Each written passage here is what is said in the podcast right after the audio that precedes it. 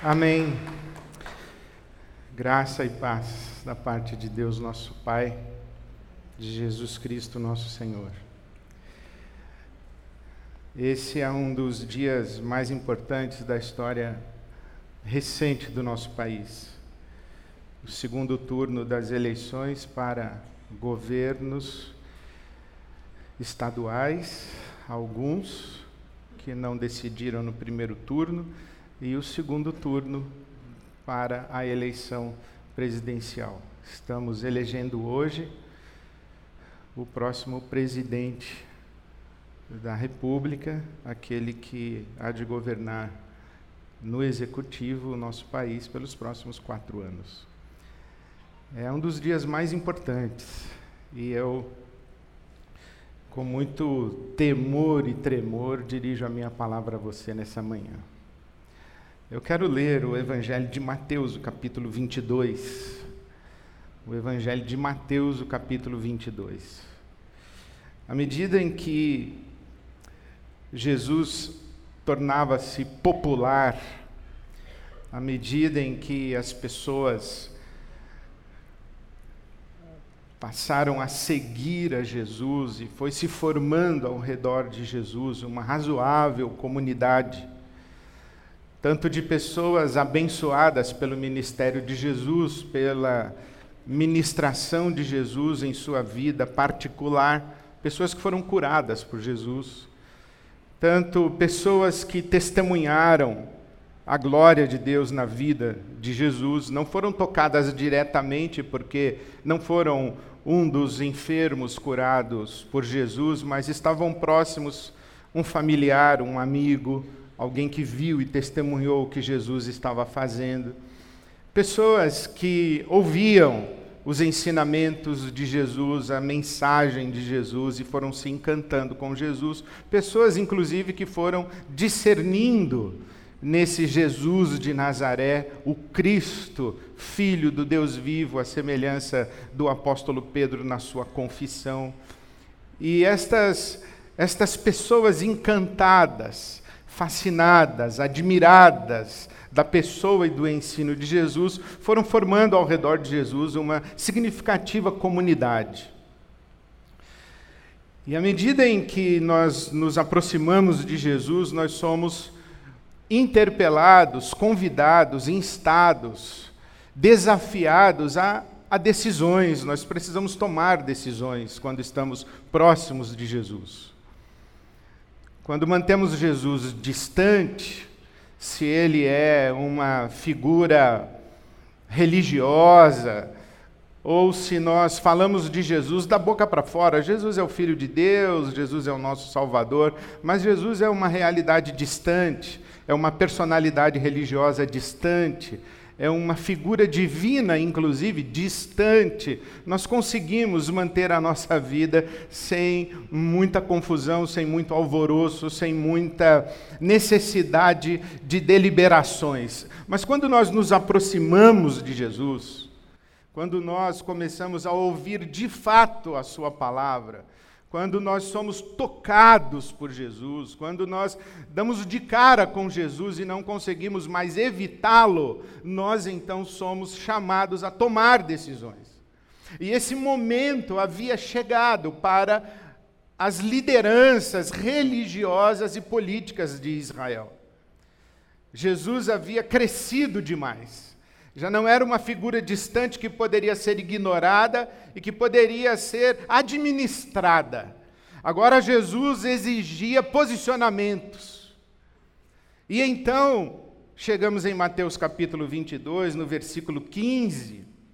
Os fariseus, os fariseus saíram, foram ao encontro de Jesus e começaram a planejar um meio de enredá-lo em suas próprias palavras.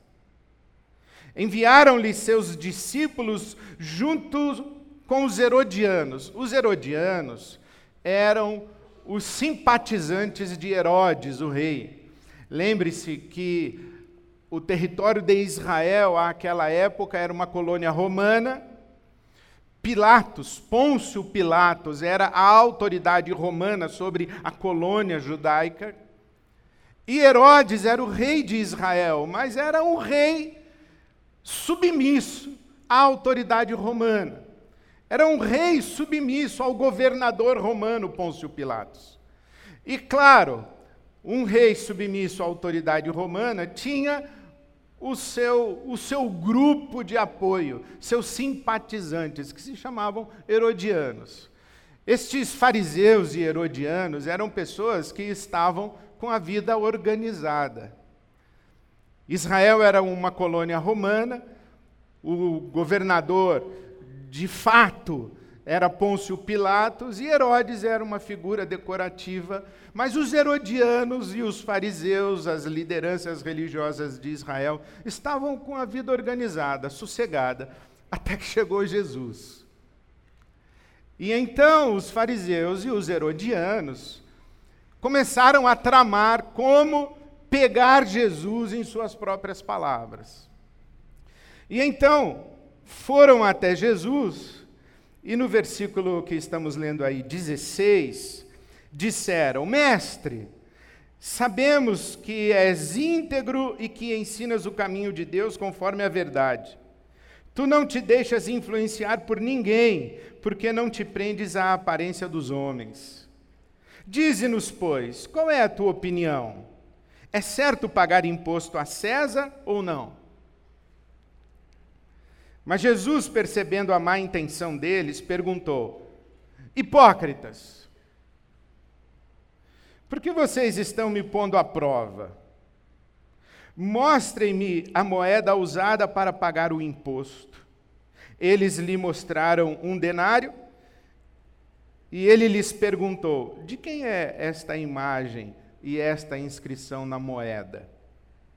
De César, responderam eles. Então Jesus lhes disse: Então, deem a César o que é de César, e a Deus o que é de Deus. Ao ouvirem isso, eles ficaram admirados e, deixando, retiraram-se. Dai a César o que é de César e a Deus o que é de Deus. Essas palavras de Jesus estão sob interpretação há dois mil anos. Até hoje discute-se o que Jesus de fato quis dizer. Eu arrisco uma interpretação à luz das informações que me foram possíveis acessar. Dai a César o que é de César e a Deus o que é de Deus, geralmente tem sido tratado como se Jesus tivesse dividido a realidade em dois campos: o campo civil político e o campo religioso, espiritual. Como se César cuidasse daquilo que é político e Deus cuidasse daquilo que é religioso. Uma das considerações que mais ouço nas minhas mídias sociais é: pastor, não se mete em política, prega só o evangelho. É essa ideia de que é possível pregar o evangelho sem se meter em política. Pastor, você foi vocacionado para cuidar das coisas de Deus. Não se meta a cuidar das coisas de César. Existe uma área da vida que é da questão política, é da cidadania. Essa dimensão da vida é para a cidadania, é para a Constituição, é para a democracia, é para a eleição. Deixa isso aqui e vamos cuidar da religião, da igreja, vamos cuidar da coisa da fé, vamos cuidar do evangelho. Não vamos nos meter na política, porque a política acaba trazendo divisão para a religião. Não se mete na política, porque se você se mete na política, você causa divisão religiosa. Bom, isso é verdade. Isso é verdade verdadeiríssima e tem sido assim. Mas acredito eu que tem sido assim exatamente por uma noção equivocada e uma interpretação equivocada das palavras de Jesus: dai a César o que é de César e a Deus o que é de Deus. Jesus jamais teria fracionado a realidade em dois campos, um que pertencesse a César e um que pertencesse a Deus. Jamais teria dividido a realidade, dizendo a Deus: olhe, Deus, esse aqui é o seu espaço, esse outro aqui é do César. Jesus jamais teria dito isso. O que Jesus disse, na verdade, não foi dai a César o que é de César e a Deus o que é de Deus. O que Jesus disse foi dai a César o que é de César e a Deus o que é de Deus. Não existem duas realidades, uma que pertence a César e outra que pertence a Deus. Não existem coisas que pertencem a César e coisas que pertencem a Deus. Tudo pertence a Deus. Tudo pertence a Deus. Inclusive a moeda com a imagem de César pertence a Deus. Se você lê a Bíblia Sagrada, e eu sei que você lê, o profeta Ageu está trazendo uma palavra ao povo de Israel que acabou de voltar do exílio, do exílio na Babilônia. A terra de Jerusalém está arrasada, o povo está absolutamente empobrecido, porque veio de 70 anos de exílio, de trabalho escravo. É um povo que está empobrecido. E o templo de Jerusalém está destruído. E eles agora se comprometem a reconstruir o templo de Jerusalém. E Deus manda, através do profeta Ageu, uma mensagem dizendo: não se preocupem com os recursos. Eu vou trazer os recursos. Eu vou trazer os recursos e as riquezas de todas as nações, porque toda a prata e todo o ouro pertencem a mim. Inclusive, a prata e o ouro que não está nos cofres pobres de Israel. Inclusive a prata e o ouro que estão nos cofres ricos da Babilônia, da Síria, da Medo-Pérsia, e se o profeta Ageu estivesse vivendo aqui nos dias de Jesus, ele diria: inclusive a prata e o ouro que está ou que estão nos cofres de César, o imperador. A quem pertence a prata e o ouro que estão nos cofres de Roma? A César? Não. Jesus sabia muito bem o Salmo 24 que você conhece. Do Senhor é a terra e a sua plenitude, o mundo e aqueles que nele habitam. Não existe um centímetro, não existe um milímetro sobre o qual Deus não pronuncie, é meu. Abraham Kuyper, este cristão estadista holandês, foi primeiro-ministro, ele disse exatamente isso: que não existe nenhum centímetro e nada em todo o universo sobre o que Jesus não possa pronunciar legitimamente é meu, me pertence. Por isso, dai a César o que é de César e a Deus o que é de Deus. A pergunta é: o que é de César? Nada. O que é de Deus? Tudo. Mais ainda, quando Jesus usa essa linguagem cifrada e essa mensagem nas entrelinhas que os bons entendedores, fariseus e herodianos entenderam. De quem é a imagem na moeda? É de César. E o que está escrito? Está escrito Tibério César divos o Deus, o Filho de Deus. E Jesus diz: Ah, tem uma imagem aí na moeda? Tem. E sobre você, qual é a imagem? Você foi criado à imagem de César? É a imagem de César que está sobre você? Ora, todo judeu, como todos nós cristãos, sabemos que fomos criados à imagem e semelhança de Deus. É como se Jesus estivesse dizendo: essa moeda aí que o César pensa que é dele, dê para ele. Agora, você, você pertence a Deus, porque a imagem que está em você e sobre você, o print é divino, você pertence a Deus. Nós somos de Deus, não somos de César. Quando esses homens perguntam, é legítimo pagar imposto a César? Eles estão perguntando, Jesus, quais são os direitos de César? E era uma pegadinha.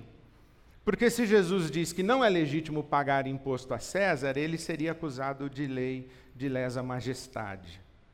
Seria identificado com os zelotes de sua época, que diziam que não se deve pagar imposto a César e iam para a guerra e para o conflito armado, inclusive contra César. Eles defendiam isso. Queriam colocar Jesus na categoria de zelote, rebelde contra Roma e fazendo então Jesus cometer um crime contra Roma, negando pagar imposto a Roma. Mas se Jesus diz sim, é legítimo, ele estaria cometendo um crime contra a lei de Israel. Ele estaria cometendo um crime reconhecendo a autoridade de César sobre Israel, quando todo Israel sabe que a autoridade é apenas de Yahvé, então as pessoas perguntam, Jesus, qual é a extensão do direito de César? Quais são os direitos de César sobre nós? E Jesus responde dizendo: pergunta errada. A pergunta certa é qual é a extensão do direito de Deus sobre nós. Porque nós somos portadores da imagem divina, nós pertencemos a Deus. Qual é a extensão do direito de Deus sobre nós. Aqueles homens tentaram jogar Jesus numa armadilha para que ele discutisse as questões de César. E Jesus diz: Eu não discuto as questões de César, exceto afirmando primeira, primeiramente e categoricamente os direitos de Deus que reduzem os direitos de César a nada. Quais são os direitos de Deus? Todos. Quais são os direitos de César? Nenhum. César só tem direito por usurpação. Ele pega aquilo que é de Deus e coloca a imagem dele, César. É usurpar. Os Césares, eles fazem isso o tempo inteiro usurpando aquilo que é de Deus. E claro, os Césares sempre encontram Herodes. E os Herodes sempre encontram herodianos. Mas Jesus não é herodiano e Jesus não é um devoto de César. Jesus nos lembra que nós somos de Deus, não somos de César. Não sabemos os resultados dessa eleição. Mas o que nós sabemos é que precisamos de uma igreja no Brasil que afirme a autoridade de Deus sobre César. Nós precisamos de uma igreja no Brasil que se posicione categoricamente, colocando César em seu lugar e rendendo a Deus a glória que é devida somente ao seu nome. O que precisamos a partir de amanhã, segunda-feira, é que você, meu irmão, minha irmã, não se esqueça que a imagem de Deus está em você, não é a imagem de César. Nós temos dedicado muito tempo a discutir César e pouco tempo a discutir Deus. Nós temos nos dividido por causa de César, fraturado a unidade que temos em nome de Deus. Estamos discutindo qual dos Césares tem o aval divino. Quem tem o aval divino, meus irmãos, é a igreja de Jesus Cristo. Não é nenhum romano, não é nenhum César. E é lamentável quando a igreja de Jesus Cristo se coloca a serviço de César. Qualquer um dos dois, ou dos três, ou dos dez. Nós somos igreja de Jesus Cristo. Nós pertencemos a Deus, não pertencemos a César. Nós não seguimos a César, nós seguimos a Deus. Nós servimos a Deus e não servimos a César. É Deus quem organiza os nossos valores, é Deus quem, quem organiza a nossa consciência. É a nossa fé em Jesus Cristo, nosso Senhor, que deve conduzir a nossa prática cidadã. Não pense que existe política de um lado e religião de outro. Não. Existe a autoridade divina acima e o resto embaixo, inclusive você e eu. A política é um campo onde a autoridade de Deus deve ser exercida. Tudo que você tem, a imagem de Deus está em você, então você é responsável por fazer com que tudo que você cria expresse a imagem de Deus. Exemplo simples. Abra o seu Instagram. Ele é a imagem e semelhança de Deus. As suas conversas em família são a imagem e semelhança de Deus. O seu voto é resultado da sua consciência de fé ao seu Deus, a sua consciência cristã. Porque é isso que você tem que fazer. Tem que misturar religião e política, sim, porque não tem como separar, já está misturado. Só que política embaixo, a nossa fé e a nossa consciência diante de Deus em cima. Eu faço mais uma vez um apelo a você. Não vamos nos dividir por causa de César. Vamos manter a nossa unidade por causa de Deus. Comece na sua casa, meu irmão, minha irmã, na sua família.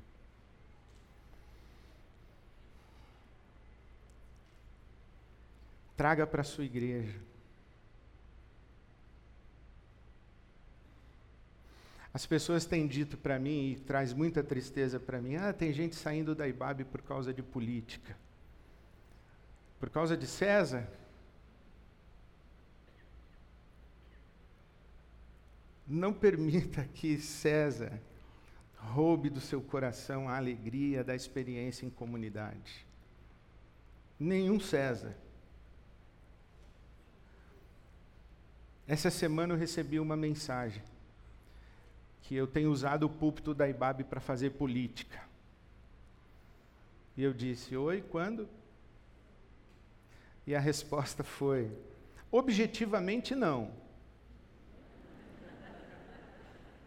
Mas subjetivamente sim. Eu falei, irmão, na minha subjetividade eu digo a você que todo o meu esforço Todas as minhas palavras, domingo após domingo, têm sido referenciar Jesus para a nossa caminhada. Fazer o caminho de Jesus, do jeito de Jesus, na companhia de Jesus. Segundo, todo o meu esforço, das minhas mensagens e da minha pastoralidade tem sido para que a IBAB seja um ambiente, uma comunidade, onde lulistas, bolsonaristas, petistas, direitistas, esquerdistas, sintam-se acolhidos e bem-vindos, porque essa é a igreja. Toda a minha pastoral tem sido para construir um ambiente de pluralidade e de unidade. Então, não, não vamos, meus queridos, não vamos nos dividir por causa de César, ele não merece. César não merece a fratura do seu casamento. César não merece a divisão e a cisão da sua família. César não merece a cisão e a divisão das nossas comunidades de fé.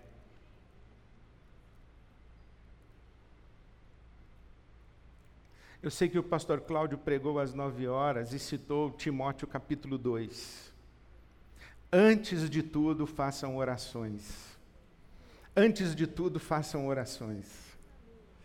Então eu exorto você, faça a sua oração, meu irmão. Faça a sua oração, meu irmã, minha irmã, e vá votar livremente, com a sua consciência. Vote. Vote porque nós temos que votar. Mas vá com a sua consciência cristã. Peça a Deus que lhe dê sabedoria, que lhe dê discernimento. E vá lá e crave seu voto. E diga para o seu irmão que votou diferente que você fez uma opção. Mas diga assim: mas não vamos nos dividir por causa de César. Vamos manter a nossa unidade por causa de Jesus. Dê a César o que é de César e dê a Deus o que é de Deus. A imagem de Deus está em nós, não é a imagem do César. É a imagem de Deus que está marcada na Ibabe, não é a imagem de nenhum César. Bom, eu já escolhi o meu César, já votei antes de vir para cá. Você vai ter que escolher um César aí. Escolha seu César mas ore a Deus e peça discernimento se você ainda não votou. Aliás, se eu saber quem já votou, eu já votei. Olha aí, bastante gente. Que bom. Você que não votou, meu irmão, vai lá. Minha irmã, vai lá. Vote no César. Mas, mas saiba que que nós servimos a Jesus, a Ibábia de Jesus, e, e vamos pedir a Deus que, que tenha uma igreja nesse Brasil que transita no mundo de César, servindo a Deus.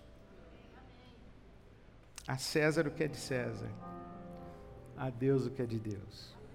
Eu queria convidar você a uma oração. Essa oração que nós cantamos logo que, que abrimos a nossa celebração. Reina, Senhor, reina em mim, reina no meu coração, reina na minha consciência reina na minha casa, reina na minha igreja, reina no meu país, reina na minha cidade. Reina, reina, Senhor. Reina. Vamos consagrar as nossas vidas para que sejamos nós os instrumentos de Deus, para que Ele reine no nosso Brasil. E Ele reinará quanto mais formos capazes de fazer o que o apóstolo Paulo recomendou a nós: preservar a unidade do Espírito pelo vínculo da paz. Que assim seja. Amém, amém.